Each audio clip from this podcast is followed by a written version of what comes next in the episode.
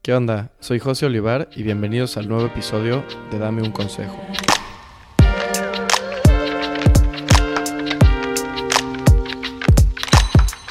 El día de hoy vamos a platicar con Andreas Ostberg.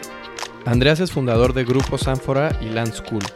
El día de hoy platicamos cómo llevó su pasión por la música y la convirtió en su profesión y cómo está cambiando el sistema educativo en México. Espero que lo disfruten y sobre todo que se lleven un buen consejo.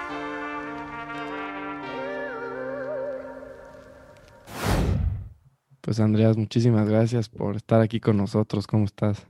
Bien, ¿y tú, José? Pues bien, todo bien. ¿Tienes, ¿tienes a Madrid, Nevada o no? No, ya no. Fíjate que estuve aquí durante la nevada. Me regresaba ese día a México y, o sea, visualmente increíble, pero sí fue una locura. Sí, me imagino. No están acostumbrados a... No, nada preparados. Y pues primero muy bonito la nieve y todo, ya después que se hizo hielo y un caos, ya la gente no estaba tan contenta.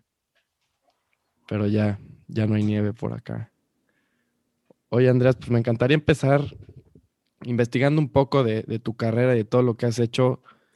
Me costó trabajo un poco entender concretamente qué es lo que haces. Te dedicas a un buen de cosas, ¿no? A ver, platícanos un poquito. Pues sí, eh, si quieres, yo Ahorita que dices que estás estudiando la carrera, yo me acuerdo estando en carrera en Suecia, yo, yo crecí, nací en Estocolmo, Suecia, y crecí eh, en esa ciudad. Eh, ahí estudié mi, mi, primaria, secundaria, mi prepa, mi universidad. Y yo me acuerdo que en, universidad eh, había empezado a tocar música y había empezado a componer música y, y, tenía un sueño de algún día me voy a dedicar a la música. Sí. Pero también me estaba gustando lo que, lo que estaba estudiando. Estaba estudiando administración o eventualmente había empezado con ciencias de la política y luego fui al extranjero, que esa ida al extranjero tiene mucho que ver con donde estoy ahorita. Y luego regresé a Suecia y terminé estudiando administración. Y casi que 25 años después eh, estoy viviendo en México, he compuesto música que han formado parte de, de discos de platino, de oro, he abierto escuelas de música, recientemente abrí una prepa, eh, tengo uno de los podcasts que en algún momento fueron de los más populares en México. Y lo digo en, el sentido que cuando yo tenía tu edad y estaba estudiando carrera, yo tenía una visión de mi vida que no tiene mucho que ver con, con lo que terminó pasando. Pero tenía siempre ese gusto por la música que me fue guiando y, hoy en día puedo decir que, digo, además estoy involucrado con, con algunas bandas como apoyándoles en su desarrollo. Entonces, estoy involucrado en muchas cosas. Entonces, es quizá difícil decir cuál es el core ahorita o cuál es el, lo principal, pero lo principal es educador. Sí. Eh, porque desde que empezamos nuestra primera empresa hace 20 años, siempre fue enfocado o enfocada la empresa al desarrollo, capacitación y desarrollo. Empezamos trabajando con ejecutivos de diferentes empresas en temas de liderazgo principalmente.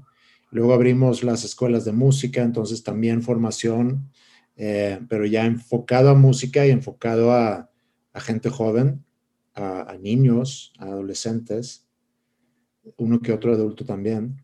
Y luego ya hace cinco o seis años empezamos el proyecto de abrir una prepa que no tiene que ver con música, sino es simplemente nos, nos dimos cuenta al estar trabajando en las escuelas de música en School of Rock que es, increíble formar parte del proceso formativo de, de, una persona joven y queríamos más de eso y, y, el paso era pues algo más ya formal, que no es simplemente una actividad extracurricular. Entonces, desde hace un año y medio estoy dirigiendo una prepa eh, y también doy clases ahí. Hoy me, hoy, me, tocó sustituir al maestro de física. Tenía un poco de miedo porque la de verdad de física, aunque de las ciencias creo que es la materia donde mejor me fue en la escuela, pero ya vi el tema y la verdad no era tan, tan complicado. Pero sí, entonces yo creo que ese resumen a lo mejor dice algo, pero no todo. Oye, platícanos, ahorita bueno, obviamente quiero platicar de, pues de la prepa, que a mí es algo que me, me fascinó, pero ¿por qué no empezamos un poco con, con, la música? Tú querías ser pues querías ser artista, ¿no? Por así decirlo, y, lograste canalizar ese, ese sueño diferente, ¿no? Yo tenía ese sueño, yo crecí con MTV, crecí con, o sea, muy fan de la música, pero no, no solamente de escuchar la música, sino todo lo que pasaba alrededor de la música, la vida de los músicos, el, el, ambiente creativo, el estar componiendo música, que fue lo que me llamó mucho la atención entonces, cuando yo empecé a, tocar guitarra, que muy, muy limitado, y a cantar aún más limitado, pero empecé a componer música y sentí, pues a lo mejor puedo yo componer canciones. Eh, tenía unos amigos con los cuales, bueno, alguien que tocaba mejor que yo y alguien que cantaba mejor que yo y con ellos como que tenía el sueño de que nos vamos a lanzar y vamos a hacernos famosos y demás. Eh, pero luego me di cuenta que pues no tengo lo, suficiente, o sea, no tengo lo que se requiere y medio, medio puse ese sueño a un lado, pero cuando yo llegué a México, y llegué a México porque en ese paréntesis donde había empezado a estudiar y luego me fui al extranjero, ahí conocí a una chica mexicana y me enamoré de ella y, me quedó muy claro que pues ella y yo eh, tenía que tenía que terminar mis estudios, no hablaba nada de español, o sea, no era opción de venir aquí y luego ver qué, sino que regresé a Suecia, terminé mi carrera y cuando ya terminé mi carrera me vine a México para ver si encuentro trabajo, a ver si aprendo español.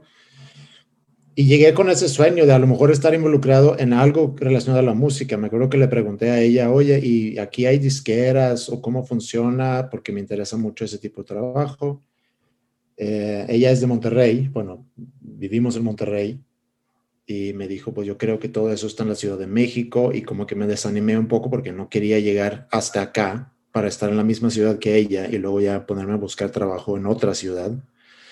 Eh, entonces, ya, así fue y encontré otro trabajo, ahí conocí a, a quien es mi socio en muchos proyectos y, empezamos nosotros nuestra aventura como emprendedores y, terminamos abriendo una prepa varios años después. Sí, o sea, te empezaste a meter, ¿y cómo, o sea, llegando a México, cómo fue que te empezaste a abrir el camino por esta industria, siendo de, pues, de otro país y no teniendo esa conexión igual que... que pues nosotros, eh, la empresa que teníamos nosotros tenía unos años muy buenos, ahí por el 2005, 2006, 2007. Luego llegó la crisis en el 2008, pero antes de eso habíamos platicado mucho sobre valía la pena buscar otro tipo de proyecto. De hecho, él y yo, Alejandro y yo, nos habíamos conocido en el mismo trabajo y, compartíamos esa pasión por la música. De hecho, nos juntábamos a tocar, él y yo.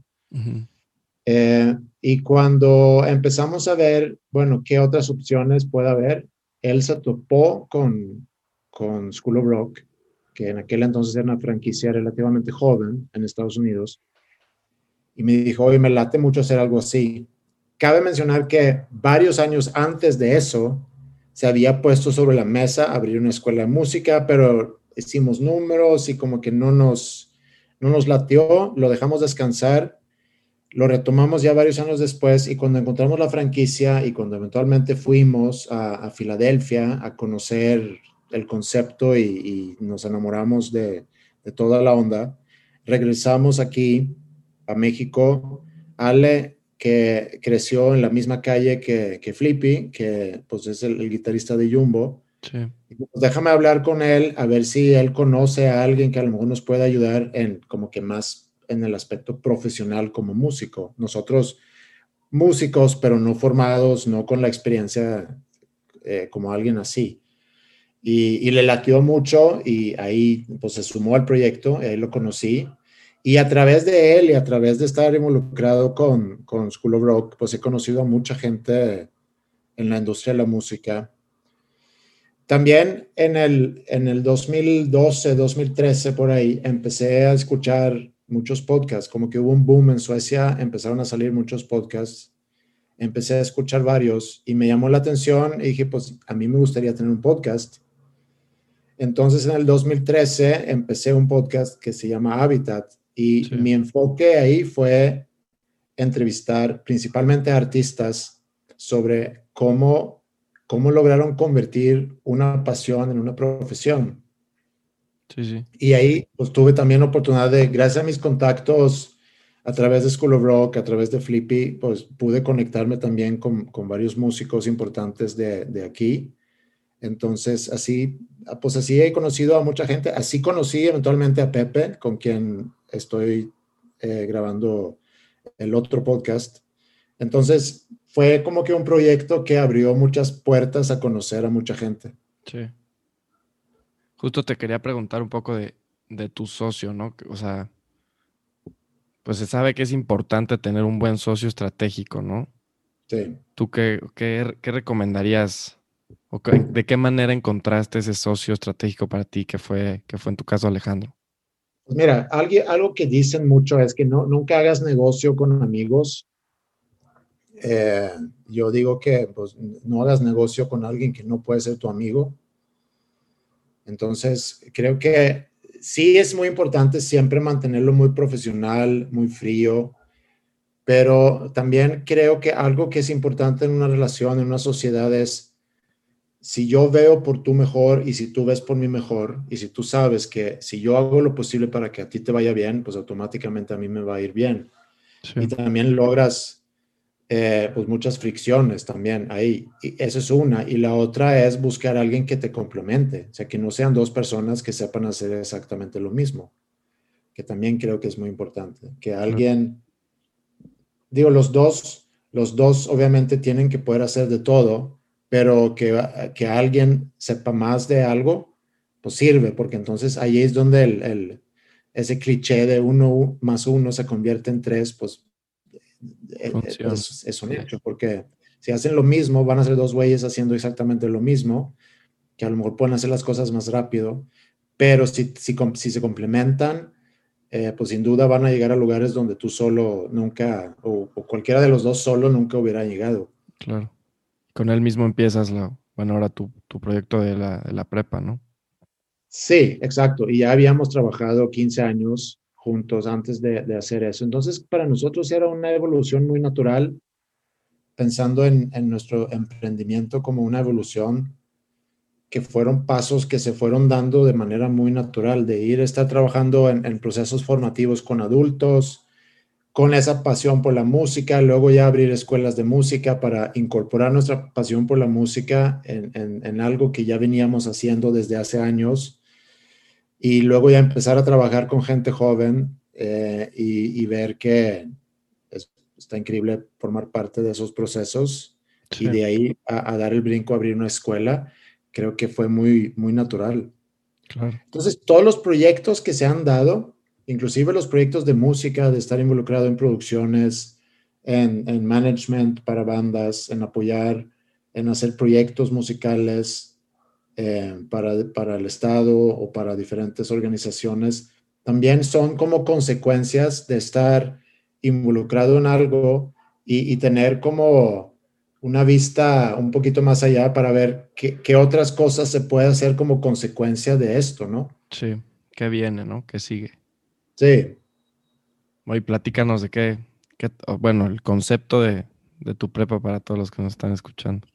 Pues el concepto de la prepa es, eh, y voy a regresar un poco, ya cuando teníamos varios años trabajando con, con School of Rock, nos dimos cuenta que muchos que llegaban a la edad de prepa, y, y sobre todo cuando estaban por graduarse de prepa, se dieron cuenta que aún no sé qué quiero hacer después de prepa.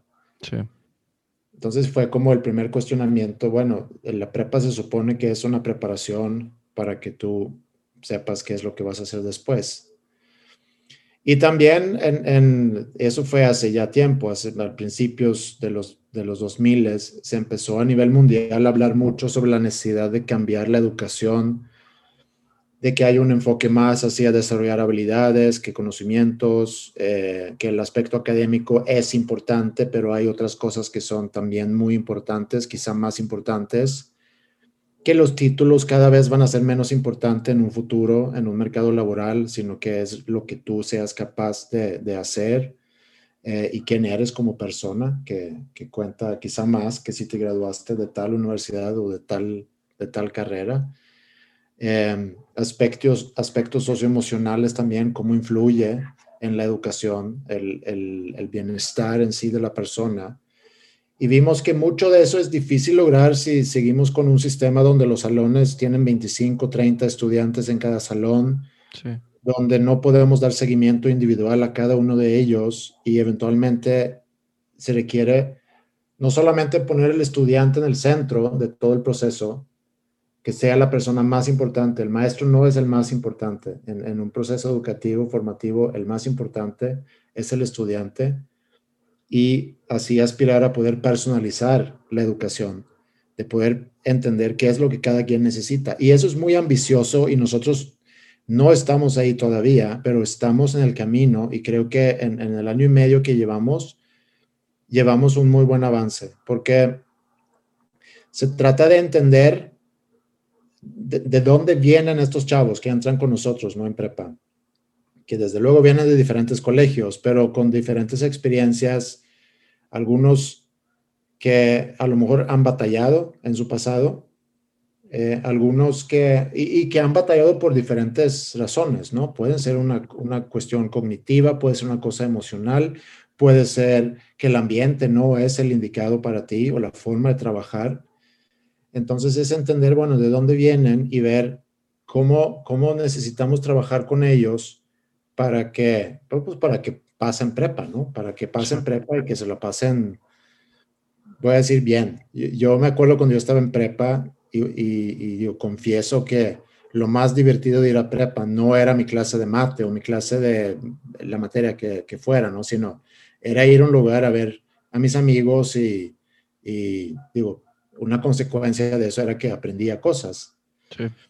Pero también siento que la prepa o la escuela en sí es, eh, una parte es adquirir nuevos conocimientos, habilidades, pero también hay un proceso formativo, sobre todo en la adolescencia, donde sucede mucho, ¿no? Porque tú entras a prepa a los 15, 16 años, terminas a los 18, 19, y en esa edad pasan muchas cosas, o sea, estás madurando, estás cambiando, o sea, sin que yo te, sin que yo te guíe, tú te vas a empezar a dar cuenta de cosas, ojalá, ¿no? Pero el proceso natural es así. Y el poder acompañar a estos chavos en ese proceso, a mí se me hace muy padre. Uno de mis roles en la prepa es dar seguimiento individual. Entonces yo casi todos los días tengo juntas, así como estamos tú y yo ahorita, o juntas con los chavos para, para platicar un poco sobre cómo van, cómo se sienten, dónde, dónde están batallando, pero más que eso, ver dónde les está yendo bien y tratar de entender por qué te está yendo bien ahí, qué es lo que te gusta, cuáles son tus fortalezas, cuáles son las habilidades que empiezas a detectar que tú tienes. Y yo creo que ese tipo de, proceso es, es, muy valioso, ese seguimiento. Para que porque es muy fácil también que, que te pierdas Mientras, y, si no, todavía por cuestiones de madurez, a lo mejor, si todavía no tienes esa independencia que muchas veces requiere para que estés trabajando de, valga la redundancia, de manera independiente para resolver tus tareas, eh, es bueno sentir que tienes una red de apoyo donde, donde, donde te pueden guiar. Sí. Ahora, ¿crees que necesariamente, o sea, por ejemplo, te puede ir bien en mate o bien en, las ciencias, pero no necesariamente quiere decir que, tu vocación vaya por ahí, ¿no? Sí. Una cosa es tener facilidades académicas que tiene que ver con, con varias cosas. Una cosa es que a lo mejor retienes información de manera muy fácil, a lo mejor es bueno para memorizar, a lo mejor eres muy bueno para resolver procedimientos, em, pero no necesariamente quiere decir que es algo que te guste. Obviamente que algo que te gusta es más probable que lo hagas bien. Sí. Em, por eso el, el, lírico, yo siempre, a mí me gusta siempre mucho el lírico, en el sentido que pues le gustó mucho, le gustó tanto algo que se volvió, no voy a decir un experto, pero se volvió muy bueno en eso por su mismo interés en el tema. Em, y y sí puedes hacerte muy bueno en, mate o en las ciencias, pero que te dediques a la investigación, por ejemplo, sin, que realmente sin que realmente tengas un gran interés por el tema, pues qué aburrido, ¿no? Sí. no, no, lo veo, pero Y creo que también, porque no ven tanto ciencia, cualquier plan de estudio en una prepa ves, pues ves un poquito de química, un poquito de física, un poquito de biología, más te lo ves todos los años, que creo que es un, es un descubrimiento que puedes hacer ahí y a lo mejor se te despierta un interés en decir, oye, me, me fascina el mundo de la química y me interesa estudiar una ingeniería química, por ejemplo. Sí. Em, pero no, no solamente porque te salga fácil hacer algo quiere decir que a eso te tienes que dedicar. Te tienes que preguntar qué tanto te gusta, qué tanto te interesa. Pero va muy de la mano. Sí, pero ustedes, por ejemplo, ahí, ¿cómo, cómo le dan ese apoyo a sus alumnos para que no solo se den cuenta de sus habilidades, sino también de un poco qué es lo que quieren hacer el resto de su vida? Porque te digo, o sea, yo cuando entré a la carrera o lo veo en muchos amigos, es, es una decisión muy importante y también al mismo tiempo muy difícil, porque hay gente que no lo tiene nada claro. Pero fíjate, lo primero que yo les digo siempre es, es una decisión difícil, sí, pero no es tan importante. Sí, te porque, otra cosa, porque la gran mayoría terminan dedicándose a algo que no, que no estudiaron, ¿no? Sí. Entonces, no le pongan demasiado peso porque entiendo que puede ser muy estresante y hay muchos chavos de prepa que viven un último año de prepa muy agobiados, muy estresados porque no saben qué estudiar. Y creo que es, es un error empezar este, ese proceso en el quinto semestre, sino que desde un inicio tienes que estarles eh, hablando con ellos sobre, sobre la importancia de que descubran quiénes son. Entonces, el primer año tratamos de enfocarnos mucho a que se descubran quién soy yo, cuáles son mis intereses, qué es lo que me gusta, cuáles son mis fortalezas, dónde batallo. Y poco a poco te vas conociendo y conoces un poquito más sobre tu perfil. Y luego eventualmente eh, vas a tener la oportunidad de, poder descubrir más sobre eso, aplicando esos intereses o habilidades en ciertos, sea un proyecto o eh, lo que a mí me encantaría, que se ha vuelto muy difícil en este último año, es que tengan, por ejemplo, prácticas que están muy relacionadas con un interés que tienen. O sea, si, si tú en algún momento en tercer, cuarto semestre de prepa habías dicho, a mí me interesan mucho las finanzas, pues es yo ponerme a platicar con gente que conozco en, en, el mundo de las finanzas y que a lo mejor tengas la oportunidad de vivir un poco eso. O que vayas con alguien que está estudiando finanzas para conocer un poquito más y, y que no sea en el mes o en la semana donde tienes que tomar la decisión qué es lo que voy a estudiar, sino que lo puedes ir conociendo poco a poco, darte cuenta que sabes que no es lo que yo esperé, porque puedes entrar a una carrera, te puedes dar cuenta que no es lo que yo esperé y no pasa nada, te cambias, pero puedes que pierdas tiempo y puedas que no depende de qué carrera, ¿no? Si, si entraste a estudiar finanzas y luego te das cuenta que quieres ser médico, pues seguramente vas a tener que empezar de cero. Sí.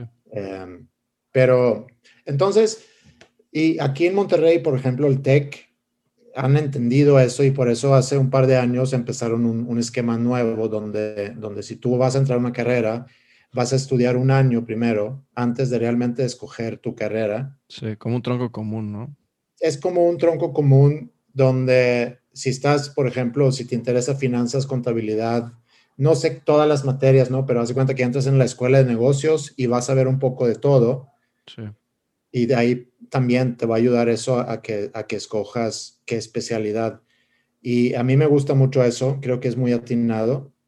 Eh, pero aún así, puedes tú escoger, que tú puedes graduarte de financiero y tu primer trabajo va a definir mucho sobre el resto de tu camino, porque si tú entras, por decir, a una casa de bolsa, pues a lo mejor vas a irte más por una especialidad en, inversión, o a lo mejor entras en un corporativo, en el, en el departamento de finanzas, y puede ser que tu especialidad vaya a tener que ver con exportaciones, con tipo de cambio, qué sé yo. Eh, o a lo mejor emprendes y vas a usar todo tu conocimiento que tienes sobre la administración en sí del dinero para vender elotes o qué sé yo. Entonces, em, sí, creo que lo que sucede una vez que terminas tu carrera quizá define más sobre tu futuro que la carrera en sí. O sea, tú dices que la carrera puede ser obviamente un paso importante, pero que no tiene tanta presión como el, tu primer trabajo, tu primer paso como profesional. Es que me gustaría quitarle eso de la presión. Entiendo que es muy difícil porque pues la presión es, si quieres hablar de presión, presión es voy a poder pagar mis estudios, eso es presión. Voy a encontrar un trabajo, eso es presión. Pero si ya estoy estudiando, pues ya mínimo estás estudiando y te vas a y vas a aprender cosas y vas a conocer cosas que yo creo que es lo más importante. Te vas a vas a conocer un mundo que antes no conocías Vas a adquirir conocimientos, habilidades que, son muy buenos, pero vas a descubrir cosas que antes no conocías y te vas a dar cuenta. Y algo que, creo que es muy importante, por eso el, que te conozcas a ti mismo y que tú encuentras, por decir, la bandera con la cual tú vas navegando por la vida. Dices, esto es lo que yo creo firmemente, eso es algo que yo tengo muy, es parte de mi personalidad y difícilmente va a cambiar. Y voy a ir sumando cosas a eso en, función, en, función de esa misma bandera. O sea, voy a, a, poder buscar oportunidades si siento que tiene que ver con quién soy.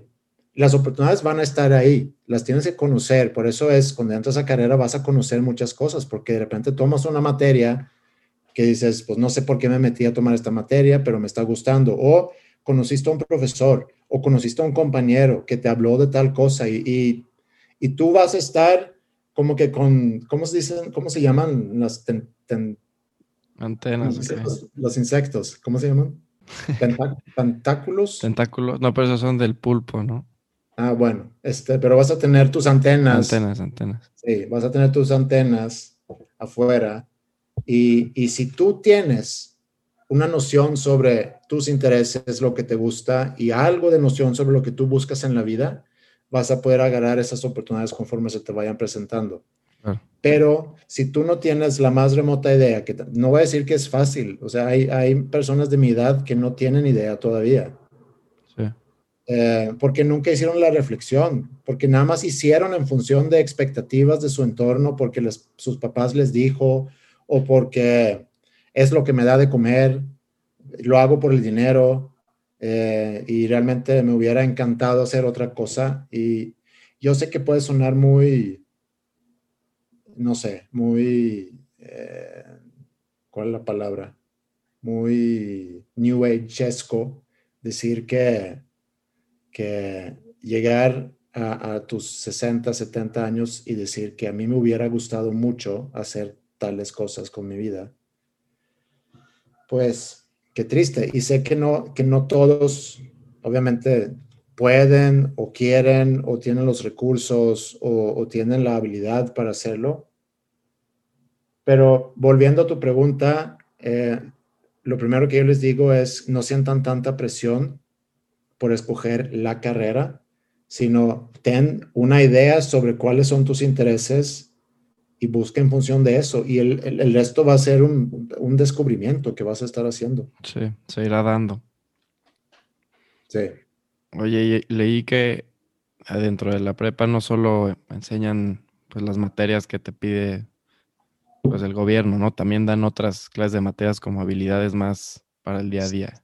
Sí, que tiene que ver con eso. Ahorita, por ejemplo, los que están en cuarto semestre están viendo cosas de finanzas personales, de cómo abrir una cuenta en el banco, de cómo entender si vas al banco, que cuáles son los costos que implica abrir una cuenta, si tú quieres pedir un préstamo, cuáles son las tasas de interés y cómo funciona eso, eh, cómo hacer un presupuesto, cómo eh, eventualmente cómo funcionan los impuestos, que sí tiene que ver seguramente con una materia de administración que ven en quinto, sexto semestre, pero son cosas más así específicas. El primer semestre son más materias que tienen que ver con proyectos de autodescubrimiento. Por ejemplo, ¿de dónde vienes tú? ¿Qué han estudiado en tu familia? ¿De dónde nacieron? ¿Dónde crecieron? Y, entender que eso tiene que ver con quién eres tú como persona. Eh, conocer un poco más sobre eso. Eh, un poquito más de introspección y me, me, acuerdo que en algún momento los llevamos a un taller también para que cambiaran aceite y llanta a un carro. Y obviamente que hubo quienes les gustó mucho y otros que estaban sumamente apáticos, ¿no? Ante esa, ante esa tarea, pero creo que es importante. Pues es algo que, debes de conocer. Em, fuimos también en algún momento, tenemos muchos que les interesa mucho la música, entonces fuimos en algún momento al TEC, a la, carrera de producción musical, grabamos ahí una canción, un rap que ellos habían compuesto. Entonces estaba, estaba bien padre. Entonces es, es, buscar que vivan experiencias que sean un poco diferentes y que tienen que ver más con, con la vida, ¿no? La vida real y las habilidades que, que necesitas. Sí, siempre he dicho que, que, ese tipo de cosas faltan en la educación básica, por así decirlo, ¿no? Cosas tan simples como escribir un, un, mail, ¿no? Un correo. Sí, sí. Que nadie te enseña y, y llega el día que tienes que mandar uno y no sabes cuál, cómo hacerlo correctamente, ¿no? Sí. Pero pues me parece increíble tu proyecto, la verdad. Creo que, digo, un poco ya ahora creo que más gente se está dando cuenta de esta necesidad, ¿no? Sí, y entiendo que es, que es difícil porque al final de cuentas estamos en un sistema que, pues que básicamente nace con, con, con la revolución industrial donde, donde es, es, en masa y es por generación y son grupos grandes y hay que eficientar eh, la educación pública, pues obviamente en cualquier país tiene los recursos limitados, entonces, pues me cuesta menos tener a un maestro eh, para 25 que un maestro para 15. Entiendo todo eso.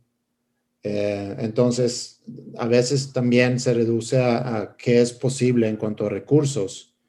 Pero creo que hay muchas cosas, sobre todo ahorita con, con la tecnología, con nuevas tecnologías educativas también, eh, tengo un amigo que, que, está a cargo de la carrera de innovación educativa en el TEC, con quien hablo, y para conocer todas las cosas nuevas que están haciendo, los proyectos que están haciendo, la gamificación, por ejemplo, que ahorita también se está metiendo mucho en la educación de cómo a través de los juegos, porque la mayoría de los, de los chavos están metidos en juegos y cómo utilizar los juegos. Em, el otro día le pedí a alguien externo apoyo matemático para una de las chicas que tenemos que está batallando en matemáticas y, me dijo, mira, le estoy, estoy jugando Minecraft con ella. Y yo, órale, no, platícame de eso. dice, no, me dijo que le gusta mucho Minecraft y Minecraft tiene la parte educativa, entonces estamos jugando, hace cuenta, el, módulo, el juego de, Minecraft matemática y, y, y, es una forma para aterrizar los conceptos matemáticos en un, dentro de un concepto, un mundo que ella conoce y donde a lo mejor puede entenderlo mejor. Sí, que le interesa. Sí. Que también creo que es, es, parte de la educación, que tiene más que ver con lo académico. Es, si no podemos explicar el para qué sirve algo, es muy, es muy difícil que tú le llegas al, al estudiante, ¿no? Con, Si te preguntan, ¿para qué me sirve esto? Y si tú no puedes decir para qué sirve, pues igual deberías de brincarte esa, esa, materia y, darle con otra cosa. A mí yo siempre fui ese niño que así me ponían una fórmula, lo que sea, y esto nunca lo voy a usar. Y prefería, bueno, me ponía, no sé, a pensar, a hacer otra cosa. Y, y sí me costaba trabajo el, el, entender por qué tenía que llevar esas materias y nunca las iba a usar. Claro. Pero pues ya, después te entendí un poco que, pues también a mí no me interesó, pero igual al de al lado sí, y de ahí como que se encamina, pero es que si, si lo vemos así fríamente, hay unas cuantas cosas que sí son muy necesarias. Necesitas saber leer y escribir. Necesitas, pues, literacy, ¿no? O sea, de que comprensión de texto, saberte expresar, etc. Entonces ahí la comunicación se vuelve muy importante. Necesitas aritmética, necesitas sumar, restar, dividir, multiplicar, porque toda tu vida vas a usar eso. Pudiéramos cuestionar la necesidad para álgebra, pero, pero esa base sí lo tienes que dominar porque va desde que vas a la tienda y compras algo y te dan el cambio correcto. Si tú no tienes esa capacidad de, calcular, pues te pueden chamaquear bien fácil. Y, o sea, siempre te sirve eso. Entonces, esas dos cosas, con eso llegas muy lejos. El resto, el, el geografía, pues sí sirve que tú sepas dónde estás ubicado en el mundo, es como conocimiento general. Historia igual, saber de dónde venimos, cuál o sea, cuál es la historia de la humanidad, cómo llegamos donde estamos, cuáles son los errores, y vaya que son muchos, que hemos cometido y, para no repetirlos o para aprender y entender también la evolución de las cosas. Eh, las ciencias, pues es importante entender de qué, de qué está hecho todo y cómo funciona. Y, y, y también porque, para que tengas la oportunidad de descubrir, a lo mejor nunca te interesó la biología, te topas con la materia biología y, de ahí decides, yo voy a ser médico, em, voy a ser físico, yo voy a ser científico y voy a eh, innovar la ciencia en México. Estaría increíble. Entonces, en cuanto a, en cuanto a las, las bases más necesarias, pues son esas y el resto yo creo que son habilidades que necesitas desarrollar. Necesitas ser un pensador crítico, tienes que ser, desarrollar tu, tu creatividad de poder resolver problemas, tienes que ser un, bueno para comunicarte, para expresar tus ideas, eh, tienes que saber colaborar, porque al menos de que te arranques solo y, y, siempre trabajes solo, tarde o temprano vas a estar en momentos donde tienes que saber colaborar con otros. Tienes que tener esa autogestión, que también es muy importante de, la independencia, el autoconocimiento, el, conocerte y, también la alfabetización digital es muy importante también hoy en día de saber cómo utilizar los recursos tecnológicos, saber qué implica eh, el, que estás interactuando en, redes y demás.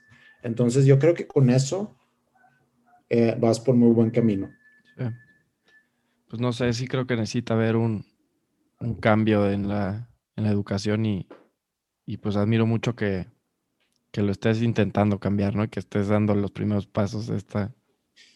Pues, lo estamos viendo a nivel micro, de hecho es una microescuela, son, son muy pocos chavos, tenemos limitado inclusive eh, la idea es trabajar con no más de dos generaciones, digo, de dos salones de 15, 16 por generación para poder. Somos, somos ahorita un maestro por cada, por cada tres estudiantes. Creo que es un, un ratio muy bueno. Digo, no que en cada salón haya tres, pero si, si comparamos la población, los grupos ahorita son de 10, 12, 10, 14, más o menos, que facilita mucho. Facilita mucho ahorita que estamos trabajando por Zoom, porque si yo los tengo aquí en mi pantalla, en, en mosaico, ¿no? Pues los puedo ver todos. Todos, sí es fácil de controlarlos y, que nadie se, se, pierde. Aún así se pierden porque no siempre prenden la cámara, pero ese es, pues ese tema. ¿Y cómo han eh, manejado eso del, de las clases en línea? Porque, por ejemplo, a mí lo personal en la carrera me, ha costado, no me cuesta trabajo concentrarme. Han cambiado un poco el, modelo de... Entiendo. Sabes que creo que para nosotros no ha sido tan complicado, o sea, y, y me refiero a nosotros como maestros, pero para los chavos sin duda es, es complicado. Y es complicado por varias razones. Porque estás en un lugar donde hay muchas distracciones. Estás quizá en tu cuarto y tienes tu tele a un lado, tu Xbox a otro lado, tu teléfono, tu iPad, tu guitarra, tus libros, tu cama, eh, tu cocina.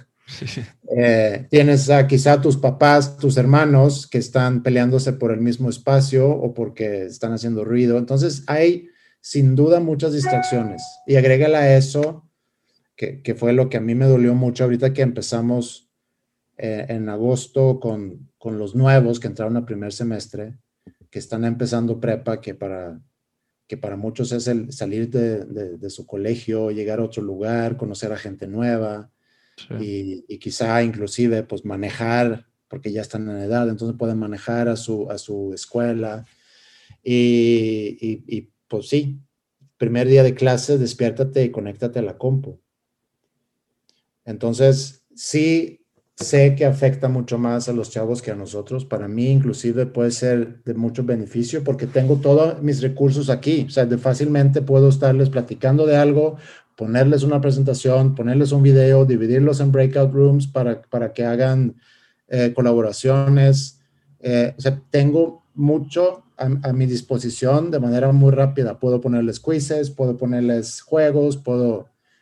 Hay, muchas cosas que inclusive a veces siento que lo debería de utilizar mucho más, pero sí, entonces para nosotros no tan complicado, pero para ustedes como estudiantes sí entiendo que, que, que cuesta. Sí. Sí, sobre todo que si es una materia que no te interesa o no. Muchas veces me pasa que ya veo que estoy haciendo otras cosas al mismo tiempo de, la Pero ese es el reto de nosotros. Nosotros tenemos que entender eso. Porque independientemente si estamos en salón o si estamos en una compu, necesitamos ver cómo puedo yo hacer interesante este tema. Claro. Y, creo que una de las claves es siempre involucrar lo más que se pueda a los mismos chavos a que participen, que opinan. Que hacerla más dinámica, ¿no? Hacerlo más dinámica, pero, pero pues, es un reto. Es un, es un reto. Pues sí. Andrés, ¿qué, hábitos crees que han sido clave para el éxito que has tenido a lo largo de tu carrera? Perseverancia, creo. El, el, el, el darme cuenta que, algo es posible y luego ya cuando me doy cuenta que sí se puede hacer eso, lo hago, o sea, lo llevo a cabo. Lo ejecuto y no, y, no me, y no me rindo. Me puedo rendir de repente en cosas, pero, pero creo que cuando me rindo eh, es porque a lo mejor no tenía, no tenía tanta probabilidad de éxito. Digo, eso sí, sí soy buena onda conmigo mismo, porque igual me he rendido a cosas que pudiera haberse logrado, pero, pero eh, sí, sí se requiere eso. O sea, si tú, sobre todo, si tú quieres emprender, si quieres arrancar proyectos, tienes que tener la idea, sin duda. Tienes que saber conectar conceptos, pero lo tienes que trabajar, lo tienes que llevar a cabo. Y, tienes que, los permisos, eh, las cosas administrativas, las cosas legales, las, las eh, ventas, el estar conectando, el buscar el proveedor que puede proveer tal cosa, el que lo pueda comprar eventualmente y asegurar que todos estén contentos, que haya dinero, que se paga a tiempo todo lo que se tiene que pagar y para eso, para que haya ingreso, entonces también tienes que cobrar. Son, son muchos, muchos detalles en, en un proyecto que tienes que, que, estar muy encima de eso y asegurar que todo, que todo funcione.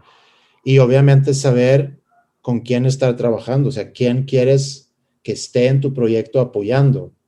Eh, y, y porque hay muchas, y eso ah, es, un gran aprendizaje ahorita con la prepa, porque la gente que hemos sumado, que tiene precisamente esa experiencia que nosotros no tenemos por, por, pues no somos docentes, o sea, no tenemos esa experiencia de estar trabajando como maestros o como administrativos en una escuela. Y me refiero a una escuela ya formal, no, no una escuela de música, que es diferente. Pero la gente que hemos sumado con sus 15, con sus 20 o más años de experiencia de estar trabajando eh, y que comparten nuestra visión sobre la educación, pues entonces eh, logras hacer muchas cosas, mucho más de lo que nosotros pensamos desde un inicio, porque cada quien viene con sus aportaciones, dice, oye, y si hacemos esto, y a mí se me ocurre que con tal formato pudiéramos lograr esto, eso para mí ha sido increíble y también es un, aliviane porque y creo que quizás es por primera vez en mi vida que, siento eso, sobre todo a este nivel, ¿no? Donde, donde se está sumando gente, que cada quien está aportando cosas que, que levanta mucho el nivel del proyecto. O sea, y no estar, tener que, que, estarlo haciendo todo tú. Claro. Y complementarte con un buen equipo, ¿no? Para llevar a cabo tus proyectos. Y ahí es donde es importante, perdón, nada más como líder de un proyecto así, es, es, importante darle mucha cancha. O sea, si tú confías, si tú trabajas conmigo, yo confío en tu expertise en un área, pues yo tengo que darte cancha, a que tú propongas, a que tú eh, vengas con cosas, porque tú vas a crecer, tú vas a aprender más, vas a tener energía y ganas y motivación para realmente aportar. Y digo, te vas a equivocar, yo me voy a equivocar pero eventualmente van a salir cosas increíbles y tú te vas enfocando por ahí, yo me voy enfocando por acá y alguien asegura que todo está funcionando y así se logran grandes cosas. Sí, pues es una de las grandes habilidades de un líder, ¿no? El saber, pues no solo formar un buen equipo, sino también darle el espacio a tu equipo de trabajar y, y tú solo como que gestionar un poco el proyecto, ¿no? Yo leí en un libro hace muchos años que a mí me gustó mucho ese libro, me inspiró mucho cuando estábamos empezando. ¿Cómo se llamaba? Eh, se llama Funky Business. eh, escrito por dos profesores en economía o negocios, ahí es de la, de la escuela Stockholm School of Economics. Creo que uno de ellos, no sé si los dos siguen ahí, pero este libro salió en el 98, 99 por ahí. Pero sí uno nuevo, ¿no? También después. Seguramente sí, seguramente sacaron uno, dos o tres después de eso, porque sí fue hace, hace años. Sí. Pero decía que el, el, el, buen liderazgo eh, no es no es que tú sepas hacer mejor las cosas, sino que sepas tú quién sabe hacerlo y, y, lograr que, que, esas personas logran trabajar juntos. Eh, también en, temas de liderazgo, como llevamos 20 años trabajando esos temas y, también tengo a, mi mamá en Suecia que es consultora desde hace muchos años precisamente en temas de liderazgo. Entonces es un tema que, que, puedo rebotar mucho. Eh, no, no, voy a, no voy a decir y no voy a hablar sobre mis habilidades de liderazgo, pero sí algo que, que sí estoy muy convencido es que la importancia de sumar un buen equipo y dejar que este equipo pueda, pueda trabajar y sacar lo suyo y que pueda crecer, eh, con eso logras muy buenas cosas. Sí. ¿Hay alguna persona o algún personaje que ha sido referente en tu vida, ya sea profesional o personal? Pues yo diría que, que mi esposa, hay varias personas, ¿no? Eh, mi socio Alejandro, desde luego, mi mamá, eh, mi esposa, porque siempre ha apoyado mucho en todos los, porque en este proceso no es como que arrancas y luego luego te va bien, sino arrancas y luego luego te va mal.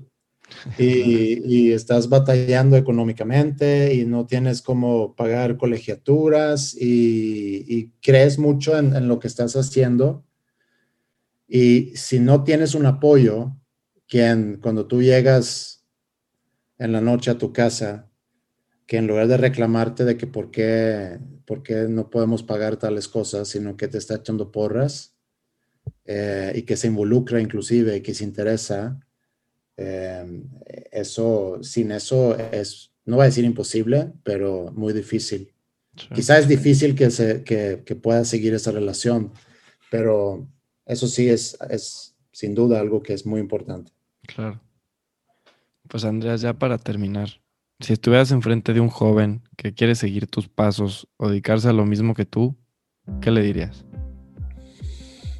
Eh, yo creo que son cosas que durante esta plática hemos mencionado. Creo que lo, lo primero es voltear hacia adentro eh, nunca busques hacer algo porque se ve económicamente lucrativo hacerlo. No, quiere decir que nunca hagas eso, pero que eso no sea tu core. Eh, a veces cuando tú arrancas proyectos, que tú arrancas por una pasión, puede ser que, que vayas a tener que hacer otras cosas también que en su momento a lo mejor pueden facilitar un ingreso algo más rápido, eh, pero que a lo mejor no es a lo que te quieres dedicar. Entonces, tienes primero que cuestionarte, ¿quieres dedicarte a lo mismo que yo? Em, eh, y, por qué? ¿Cuáles son las habilidades o intereses o pasiones que tú tienes que indica que quieres hacer lo que yo hago? Eh, y, si lo puedes justificar y no ante mí, sino a, ti mismo, entonces es empezar ese camino y buscar oportunidades que tenga que ver con, con eso. Y puede ser que las creas tú, o puede ser que las vayas a encontrar dentro de alguna organización, alguna empresa, y vas adquiriendo experiencia, vas conociendo cosas nuevas, que es esa exploración ¿no? constante de conocer cosas nuevas y darte cuenta que esto me gusta, esto no me gusta, aquí veo que puedo yo encontrar algo que me, que me dé sentido a mi vida, que eso, es, que eso es lo que yo he encontrado ahorita, que yo creo que después de tantos años puedo decir que el sentido de mi vida es, es la sensación, no voy a decir que así es, pero es la sensación que le estoy aportando algo a las vidas de los demás, que, que estoy ayudando a alguien a mejorar. Em, y, y no es a través de decirle qué es lo que tiene que hacer, sino ser un apoyo. ser un, apoyo y, ser con quien hablar. Si tengo consejos, pues los comparto, pueden ser buenos o malos, no sé, eh, pero es lo que tengo. Eh, y eso con mucho gusto lo comparto, pero el, formar parte de estos procesos formativos, para mí eso me, me da mucho, me da mucho, mucha energía. Pues muchísimas gracias. De verdad, siento que tu proyecto me encanta porque estás intentando cambiar algo desde, desde un principio, ¿no? Como que aportarle a esta gente desde el principio de sus carreras, no sé, de sus vidas, me, parece, me parece increíble. De muchísimas felicidades y, y muchísimas gracias por tu tiempo. Muchas gracias a ti, José. Un placer platicar contigo. Igualmente. Espero que lo hayan disfrutado y sobre todo que se hayan llevado un buen consejo. Nos vemos en dos semanas. Muchísimas gracias.